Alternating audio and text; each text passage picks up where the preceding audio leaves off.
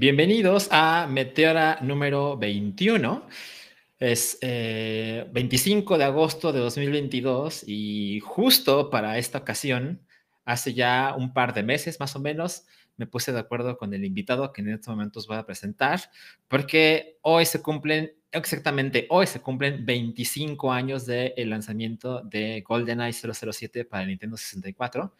Yo sé que gran parte de la audiencia de, este podcast, pues, pues ya, ya estamos grandes, ¿no? O sea, no somos, no somos ancianos, pero pues sí estamos grandes, entonces muchos ubicamos qué es lo que significó GoldenEye 007 eh, en, en, la década de los 90.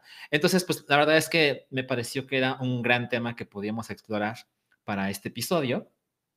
Y pues, por supuesto, este es un show exclusivo, es el show exclusivo del mes para los que son suscriptores de este canal. Veo que ya se están conectando algunos de ustedes, dejando sus mensajes. De hecho, cuando hago un show exclusivo, Restream no me deja ver cuánta gente está conectada. De hecho, me aparecen ceros, pero ya vi que está aquí Jesús Tapia, Dice, hola, saludos, hola a todos, muchas gracias por estar aquí, Jesús. Está Isabel Sierra, que está aquí cada jueves, te le agradezco muchísimo, Isabel. Buenas noches a todos con su sticker de Pikachu. Hugo Irineo no podía faltar, muchas gracias por estar aquí. Hola también para ti, Hugo. Entonces, miren, no quiero perder mucho el tiempo de nuestro invitado. Yo le agradezco mucho que haya venido. Entonces, vamos a darle la bienvenida en este momento. Aquí está David. ¿Cómo estás, David? Muy bien, Salchitú. Yo estoy increíble. Yo agradezco muchísimo que te hayas tomado el tiempo de venir. Déjenme les cuento un poquito de David. David es un hombre de familia, responsable. o sea, él, él sí tiene ocupaciones importantes y tiene gente de la que él tiene que cuidar. Y se hizo el tiempo de venir a hablar como, como hora y tantito de un juego que salió hace 25 años, ¿no? O sea, así como lo ven, pues es un señor que pues también jugó videojuegos y que juega videojuegos. Yo sigo jugando, sigo jugando. ¿Tú, ¿Tú tuviste un Xbox la generación pasada? Sí, de hecho, este, muy rápido, bueno, antes que nada, muchas gracias por la invitación, Selchi. La verdad es que me encanta escuchar Meteora y bueno, participar, está increíble, ¿no? Este, sí, pero pues bueno, prácticamente toda mi vida he jugado, ¿no? Empecé con un Atari 2600, este, Tú la, seguro la viste en un museo. No, no, no, yo este tuve y jugué un Atari 2600. Ándale, muy bien. Este, también a veces baqueteo, Hugo Irineo. Este, es parte de la vida, pero bueno. Eh, y a partir de ahí, pues ya sabes, este, Atari, Intellivision, este, Nintendo, no sé qué, pero siempre he sido consolero. Este, y lo último que tuve, pues sí fue un Xbox One. Fui muy de Xbox, ¿no? Y recientemente pues hice el, salto a PlayStation después de mucho tiempo, ¿no? De no jugar PlayStation, solamente tuve el PS1. Este, y hasta ahora, ¿no? El PlayStation 5 y la verdad es que estoy muy feliz jugando cosas que, que, no había podido jugar antes, ¿no? Pero este, sí, parte de eso también dentro de la historia está el, el GoldenEye 007. Exacto. Entonces yo que estaba platicando hace algunos días con, con el David, le dije, oye, bueno, hace algunos días es un decir, hace un par de meses le dije, oye, quiero hacer este show exclusivo de, de Meteora porque es el 25 aniversario de GoldenEye. Tú jugaste GoldenEye y me dijo, no, no mames, o sea que si lo jugué, por supuesto que lo jugué. Entonces, bueno, nos pusimos de acuerdo, hice ahí una lista de cosas que les queremos contar y pues también queremos contar nuestra historia personal con GoldenEye, como en un, en un sistema como, como en una onda mucho más cercana e íntima de amigos. Eh, ahora, yo me di eh, a la tarea de buscar 25 cosas que quizá no sabes de GoldenEye 007 porque hoy se cumplen 25 años. Y hoy, hoy en la mañana, eh, me encontré con un tweet de un sitio que se llama Nintendo Live que puso, por el 25 aniversario de GoldenEye, 25 cosas que no sabías. y dije, bueno, pero te faltó, la 24 te sorprenderá. Exacto, exacto, exacto, es lo que debe ser. Ahora, la verdad es que tampoco debe sorprenderme porque pues, no es una idea revolucionaria de, oh, pero ¿cómo se le ocurrió este? No, no, no, pero bueno, este me parece chingón que solo lo he visto una vez en el internet del día de hoy. Y la diferencia de que pues aquí está la conversación y, ah, no mames, yo no sabía esto. Hay unas que van a ser más fáciles que todos se lo sepan, otras que a mí me sorprendieron, francamente, que nunca había escuchado. Entonces, a ver, lo primero es hacer el repaso de GoldenEye 007, que es este juego que salió para el Nintendo 64 en el lejanísimo año de 1997.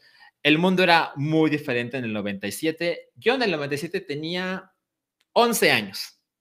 Ok.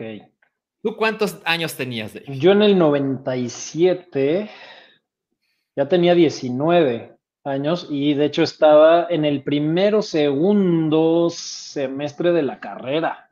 O sea, ya me agarró un poquito más grande, ¿eh? Estabas en la carrera, yo estaba, a ver, yo a los 11 años, yo a los 11 años estaba en la primaria.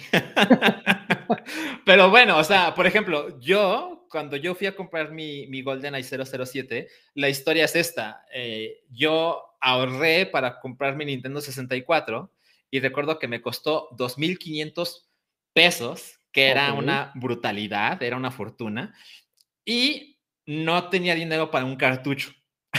Entonces me llevé la consola a mi casa y como un par de meses después tuve dinero para comprar Mario Kart 64. Mario, ok. De hecho, Super Mario 64 lo jugué mucho tiempo después. Mm, ok, sí, claro, claro. Eh, entonces yo tenía Mario Kart 64 y me la pasaba increíble porque también tuve que comprar el otro control porque era la primera consola Nintendo que no tenía dos controles, ¿no? Y pues, yo, yo jugaba con mi hermano. Entonces, tiempo después, me enteré que existía GoldenEye 007 y ahorré para conseguirlo. Y cuando llegué a la tienda, mi hermano uh, me dijo, oye, no hay, no hay copias de GoldenEye, pero está este, ¿por qué no nos lo llevamos? Y era, era una copia de Clay Fighter 63, un tercio, ¿te acuerdas de ese juego? Sí, ajá, Y yo dije, ¿estás loco? O sea, se ve que es una chingadera. Yo, por supuesto, que no lo quiero. Yo vengo Está el de Superman, ¿no? Así de Superman 64. Exacto, exacto. La verdad es que mi hermano nunca supo tanto de juegos como yo. Entonces le dije, no, no, no, estás tonto, eso no va a pasar y me, así me puse como Karen, así con el, el, ¿dónde está el gerente? Yo vengo por un GoldenEye y me lo fueron a buscar a la bodega. Estuve como 30 minutos esperando porque me dijeron que creen que les quedaba uno, porque se estaba vendiendo muy bien. Y resulta que había una copia, había una copia de mm. GoldenEye 007 y esa fue la que, la que me llevé. La verdad es que no recuerdo cuánto me costó, yo creo que unos 700 pesos era lo que costaba un juego nuevo de 64 en aquel entonces, más o menos. Y así fue como llegó a mi casa. Ahora, antes de que David nos cuente cómo es que el juego llegó a su vida, les quiero contar cómo me enteré yo de que este juego existía. A ver, déjenme invertir la pantalla porque si no se va a ver muy fatal esto. Aquí está. Así, evidentemente, es como yo me enteré que existía GoldenEye 007, porque pues es como uno se enteraba en aquel entonces. Ay, pero si está al revés la imagen, ¿verdad? Eh, a ver. A ver. Sí, está al revés. Ay, qué raro. A ver, entonces así es como lo tiene que ver. Ahí está, ahí está. Club Nintendo. Esta es la edición de septiembre 1997. No lo van a poder leer, pero pues sí, es justo la que salió unos días después de que se lanzó el juego. No tiene caso ponerlo en portada en agosto. Y tiene un pseudo reportaje, es un decir, un pseudo reportaje de. Miren, miren el, el abridor del, del, del artículo, es así, una cosa espantosa. Aquí está la, sección de las cartas y aquí está la sección de portada. Y luego lo abres. Parece menú de, ¿cómo se llama? De tortería. Ajá, exacto, exacto. Aquí no era, no era, o sea, tiene cosas muy bien diseñadas esta revista, pero esta, esta vez, ¿no? Me suena que fue como de último momento, así de, güey, métele dos páginas, aquí ya le pusieron un, un mm. spread. Y en la siguiente página hay una cosa que para mi generación, me atrevo a decir que es legendaria, es... Ay, no, acá. El anuncio de el control dorado de Star Fox 64. Entonces, bueno, yo recuerdo mucho este anuncio con esta portada. Y fue básicamente este artículo el que me vendió la idea de, no mames, GoldenEye se ve brutal, yo lo quiero. Cuéntanos, David, ¿cómo, cómo, llegó GoldenEye a tu vida? Bueno, pues fue curioso, este, te digo, yo hasta después del Super Nintendo tuve como una pausa, digamos, de, consola, porque pues la carrera, no sé qué, la novia y este, otras distracciones de la vida. Este, pero tenía un amigo que era el típico amigo en el que todos nos reuníamos en la misma casa, ¿no? Y él tenía un Nintendo 64. Entonces, de hecho, este, nunca jugué a Mario 64 con mucho detalle y tiempo y demás, pero pues la verdad es que sí lo veía. Y lo que más jugábamos en su casa también era FIFA. Y un día, ¿no? Me invitó a su casa, llegué y me dijo, mira, es que tengo el nuevo juego de GoldenEye, ¿no? Y luego, luego lo quería ver, porque yo fui muy fan por cosas del destino de James Bond, ¿ok? Pero Tú ya cuenta, sí, cuenta larga, historia larga, corta. Eh, un verano en el que yo vivía en la colonia Narvarte, entre Xola y este, universidad, y no tenía nada que hacer porque todos mis amigos vivían en el sur, ¿ok? Pero entonces estuve un mes solo. Y lo único que hacía era ir caminando a un videocentro y rentar tres películas por día. Entonces, durante ese verano vi 110 películas porque guardé las hojitas. Wow. Y me topé con las de James Bond y tenían esta cosa maravillosa que terminaba uno y te decía, James Bond volverá en tal película, entonces como que las pude hilar, ¿no? Entonces James Bond se volvió como algo, sí, muy importante. Entonces cuando llegó GoldenEye y llegó Pierce Brosnan y demás, dije, bueno, le voy a entrar, ¿no? Eh, entonces, bueno, quería ver el juego y me acuerdo que él estaba jugando en ese momento eh, la misión de Surface, que es esta en la que sales y estás como en la nieve, me decías que ve, güey, si le disparas en la nalga el güey, o sea, de, lejos como que el güey brinca y se agarra y sigue caminando y me parece un detalle que yo no, de entrada los movimientos eran como muy fluidos, este, aún con todo y que pues, los polígonos todavía eran, digamos, como, pero los, de verdad el movimiento era como bastante bueno y me encantó, ¿no? Pero la realidad es que después de ahí eh, nos reuníamos siempre en su casa a jugar el multiplayer, del cual pues hablaremos seguro en algún momento, que fue por lo que se hizo este maravilloso, pero también en ese entonces todo giraba alrededor de las apuestas y competitivo entre mis amigos, ¿no? Y comprábamos un trofeo para el FIFA, no sé qué, y una vez hubo una apuesta de cabelleras en el multiplayer. ¿Y, en qué terminó eso? Bueno, pues ya, ya aprovechando eso, déjame decirte, yo no era el, el más pro, ¿no? este, en el multiplayer, pero bueno, de repente me defendía. Mi amigo y su hermano, que era más chico, ellos eran como los que tenían más, este, más expertise. Entonces jugamos cuatro, ellos estaban seguros de que yo iba a perder. Algo pasó, se mataron entre ellos, y los dos quedaron en último lugar, y los dos se tuvieron que rapar. O sea, era de cuatro y los últimos dos se tenían que rapar. El último lugar se tenía que rapar, pero quedaron empatados con el mismo ah. número de kills, ¿ok? Porque ya ves que creo que te restaban, ¿no? Si era como suicidio o algo así, no me, no me acuerdo bien. ¿no? Uno. Exactamente, entonces hicieron una tontería que se restaron ellos mismos, quedaron empatados y los dos se tuvieron que rapar. Entonces fue un gran momento. No mames, qué cosa más increíble. Yo, yo jugué GoldenEye eh, diferente a ti, porque yo lo jugaba con mi hermano, pero mi hermano pues, le gustaba jugar juegos, pero no era tan, tan clavado como yo. Entonces, yo fui el que jugó la campaña.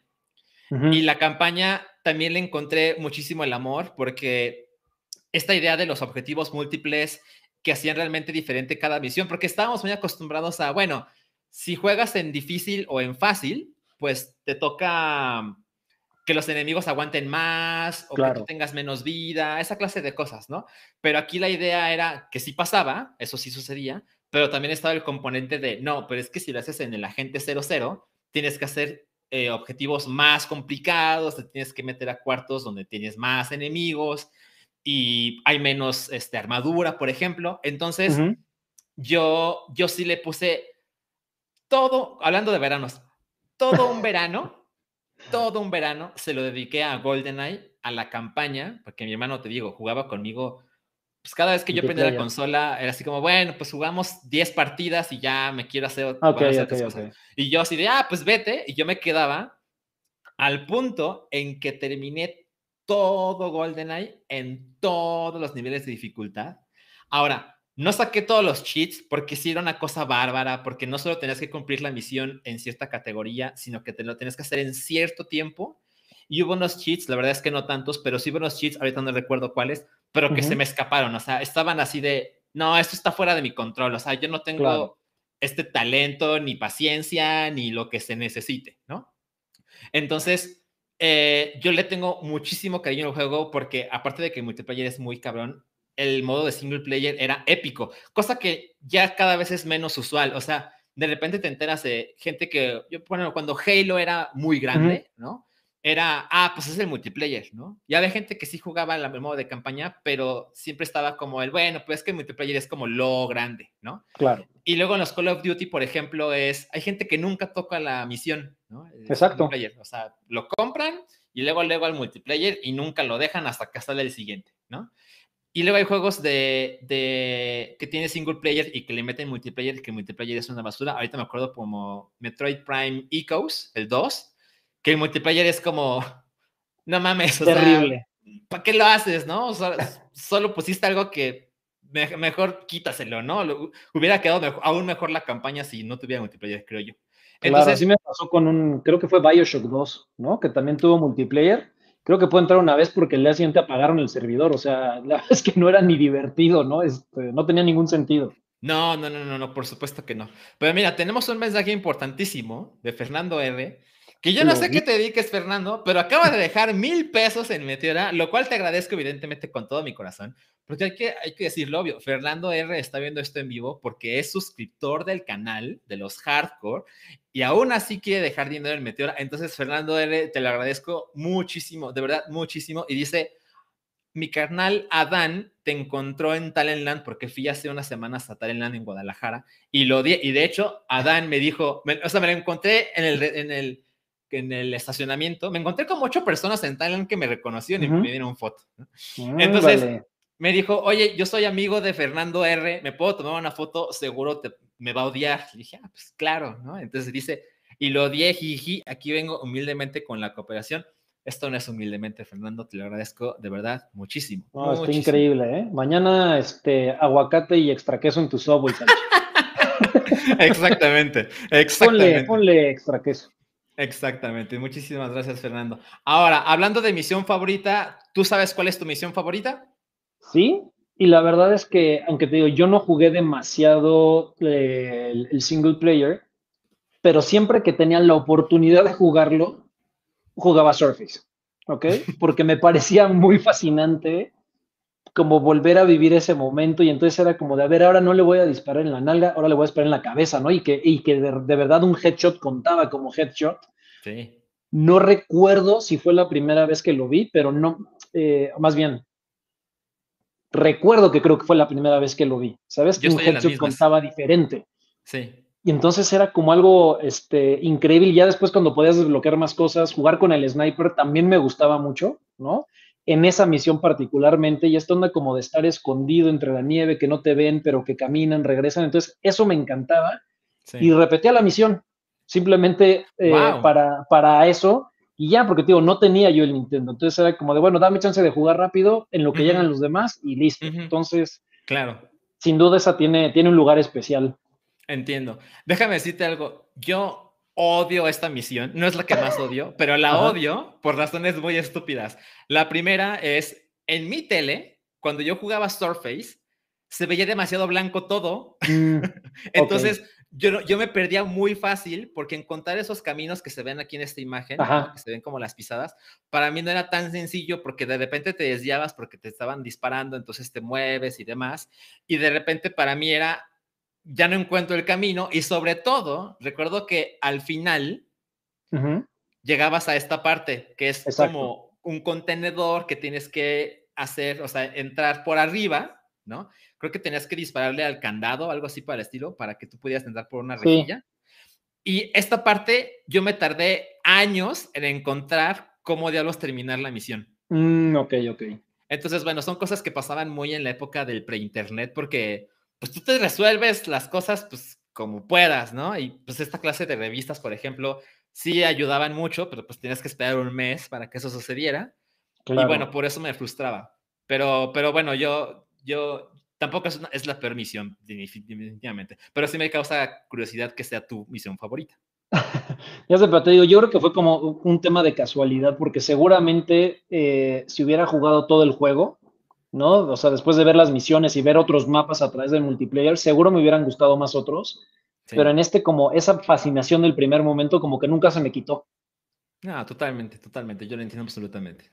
Ahora, respecto a mi misión favorita, la verdad es que no es o sea, hay dos que pudieron competir con esta. La otra es la de Freegate, que es la que sucede en el yate.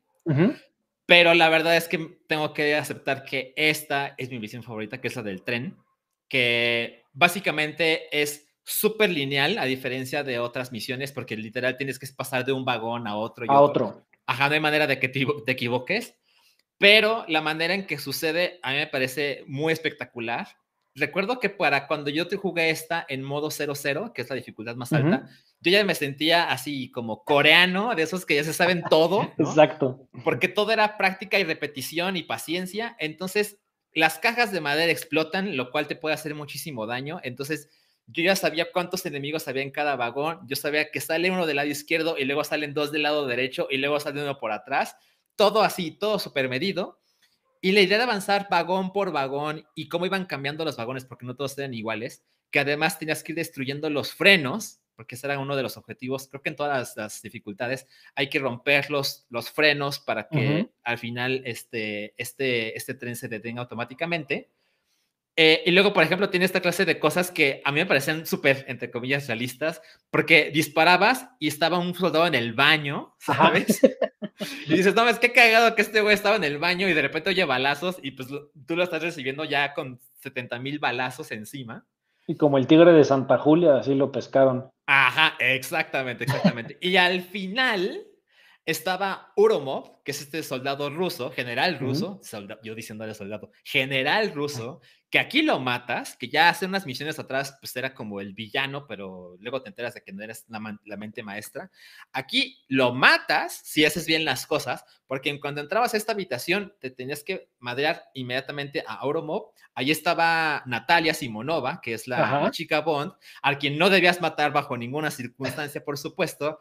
Y al fondo está Janus y Xenia Onatop. Entonces ellos cobardemente se ponen detrás de la cortina de metal, no nos puedas matar, y parecía que todo se iba al carajo porque no ibas a escapar a tiempo, y sale la cosa más bond del planeta, que hay un hoyito en el piso, bueno, hay un, hay un lugar en el, en el piso que tienes que romper con el reloj que tiene un rayo láser. Ah, ok, ok. Ajá. Entonces eliges la opción del, rayo láser en, tu, en tu reloj, apuntas al piso y con el tiempo encima, porque parece el cronómetro, creo que tenías como 30 segundos, algo por el estilo, tenías que romper este cuadrito y si lo lograbas a tiempo, aparecía, salías del tren y caminabas unos, unos tantos metros y el tren explotaba detrás de ti de una manera súper épica y la chica se salvaba y tú salías como el héroe. Ahora, como comentario al margen, era posible, si salías del tren, nada más por los LOLs, aventabas las minas de proximidad hacia adelante y en, en, el, como en el display, en el video automático que es este que estamos viendo, en el que terminas la misión, Bond no puede morir, está predefinido, pero sí pueden morir los que te acompañan. Entonces puedes aventar minas y se ve que Natalia va corriendo y explota y se ve como su cuerpo rebota por todos lados, pero Bond sigue corriendo. Entonces, cuando me enteré de eso, me pareció muy cagado, fui a mi consola, lo intenté, súper se puede. Entonces, adoro esta misión con todo mi corazón. Ahora, vámonos con... A ver, ¿recuerdas cuál es tu mapa favorito del multiplayer? Sí, este... El, el Facility, creo que se llama así, ¿no? Facility, este... ¿Sabes por qué? Porque fue la primera vez que me di cuenta con, otra vez, con mi amigo que sí lo tenía, que claro que él ya había desarrollado esta onda que ahora es muy normal de te tienes que aprender el mapa. Claro, ¿no? claro, claro, sí. Y entonces esta onda como de no, ya sé dónde está el arma, entonces dónde me puedo esconder, en dónde lo espero, voltear a ver, digo, en, su momento, este, has visto esto que luego suben de multiplayer y que se ponen un cartón en la tele, ¿no? Para separar y no ver la pantalla del otro, ¿no? Este, pero que podías ver la pantalla del otro y dices, puta, ya sé dónde está, y entonces como que llegar y correr, entonces, eh, digamos, como desarrollar esa parte de, tiene su reto, ¿no? No es nada más llegar y tener buena puntería, sino también saber esperar en los lugares adecuados, ver en dónde está yendo el otro y demás. Entonces, esa fue la primera vez que también dije, eh, los mapas de multiplayer requieren como, como trabajo muchos lugares para esconderte eh, y demás, ¿no? Entonces, la verdad es que ese mapa, la verdad, lo, disfrutaba mucho. y también cuando de repente poníamos cosas como de, a ver, solamente lanzagranadas, ¿no? Este... El caos. Sí, sí, sí, claro, ¿no? Entonces, porque pues también había lugares que no eran como tan abiertos, ¿no? Este, como en otros mapas como el del templo o algo así, en el que tú solito podías también este, generar el suicidio, ¿no? Por, andar de atascado. Entonces ese mapa me gustaba muchísimo. Sí, eh, yo con todo lo que amaba el multiplayer de GoldenEye, me parece sin duda que este es el mejor mapa, Facility, también mi mapa, mi mapa favorito, porque además siento que tiene, aparte de lo que acabas de mencionar, que tiene muchos lugares para esconderte, o sea, recuerdo que, por ejemplo, podías iniciar en los túneles de ventilación que llevaban al baño, ¿no? Entonces, pues era un poco peligroso porque rápidamente te tenés que salir de ahí porque sí, porque estás muy vulnerable, ¿no? Tienes que caminar por el pasillo y bajas por el baño y luego a ver, ahí encuentras un arma, etc. Pero si alguien veía, porque en esa época, como toda la pantalla dividida, la verdad es que yo siento que asomarte a la pantalla del otro era prácticamente inevitable. Claro. Entonces, si veías que el otro estaba en el túnel, tú te ibas rapidísimo hacia, hacia los baños y empezabas a aventar los, o sea, con los bazooka y demás, porque la explosión le va a hacer daño porque no tiene otra manera de escapar, lo cual es un poco injusto para los juegos multiplayer de ahora porque la gente considera, no, si tienes que responder en un lugar que sea súper cómodo. Bueno, en, este, en esta época las cosas no estaban perfeccionadas, pero tenía muchísimo encanto porque el mapa tenía muchos lugares diferentes, o sea, tenía los baños, tenía la escalera enfrente de la escalera, de hecho la recuerdo así completamente de memoria, enfrente de la escalera había una de esas puertas corredizas. A la derecha de la, puerta, de la, escalera, perdón, había otro cuartito donde había una mesa en medio. Y cuando te metías a lo más profundo, llegabas a esto que estamos viendo, que son esos lugares con unos supercontenedores que quién sabe qué tenían, que era un lugar muy abierto y con altura, entonces puedes disparar hacia abajo o hacia arriba. Exacto. Entonces, modificaba mucho las cosas y la manera de jugar porque se sentía cómo explotaba las posibilidades de un juego tridimensional, donde no solo es fondo y, o sea, los lados, sino que también es hacia arriba, ¿no? Entonces, esta idea de apuntar hacia abajo o apuntar hacia arriba porque el enemigo puede estar en todos lados, era muy épico en este mapa. Claro, y, ahora que, que pasemos a las 25 cosas, por ahí va a venir como una mayor claridad de por qué tenían como esta eh, naturaleza, digamos, como tan real los mapas, ¿no? Exacto, exacto. Sí, es una justa de las cosas que, mencionaremos. Entonces, sí, creo que ahí no hay competencia. Este es el mapa que más nos gustaba. Y me atrevo a decir que es el mapa que más le gusta al Internet, porque también le estuve viendo tantito. Y es como, no, pues sí, mapas chingones, pero, pero nada como Facility. Exacto. Ahora, respecto a misión que odiamos, supongo que tú no tienes algo porque jugaste no tan clavado el multiplayer. A mí lo que me pasó es que la misión del templo azteca me, así me desquició, pero tiene que ver porque cuando lo jugué en el modo 00, insisto, la dificultad más alta, este fue el mapa que sí me trabé así semanas, ¿no? Así de que dije, no, no, no lo voy a lograr, es imposible hacer esta cosa. Era súper, súper complicado. Es la, misión en la que te dan los rayos láseres. Y es en la misión en la que aparece Joss. Entonces, mm, este sujeto, cuando se, te ponía enfrente, yo me, yo me enteré muy tarde que el truco es pues hacerlo salvajemente, que es llegar con mucha vida cuando, cuando te enfrentas a ese sujeto. Y darle.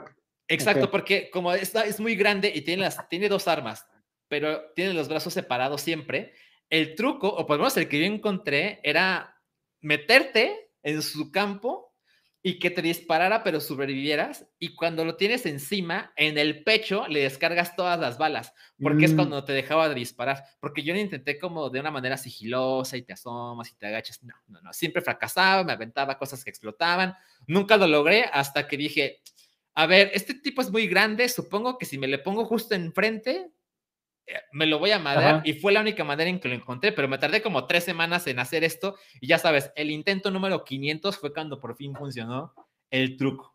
Que eso también estaba bien padre, ¿no? Que, que el, físico de los personajes afectaba también, ¿no?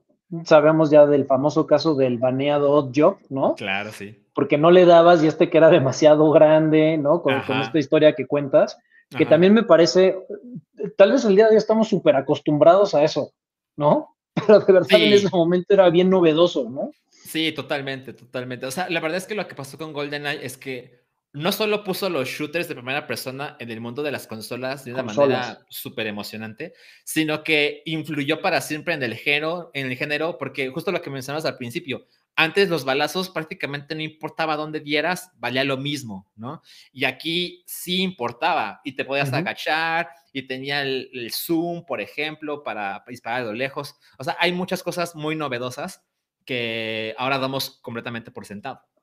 Claro. Ahora mira, lo que te decía, aquí están los láseres de esta misión mm, y tenía muchas torretas, que las torretas eran una cosa pues como demasiado salvaje, o sea, te asomabas tantito y ya te descargaban la mitad de la vida. De nuevo, igual tenías que saber, en el siguiente cuarto hay una torreta acá, hay una torreta acá y luego hay una torreta acá. Y cuando te subes la torreta sale un güey por este pasillo. Entonces, prueba y error, que yo tenía todo el tiempo del mundo, entonces eso, ayudaba enormemente, porque ahora, ahora pues sería prácticamente imposible.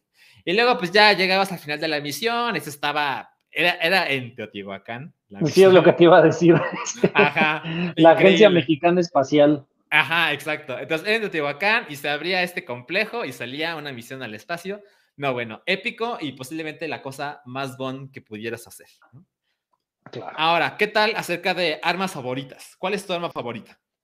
tenía principalmente dos. Una por fan, que era la Walter PPK, ¿no?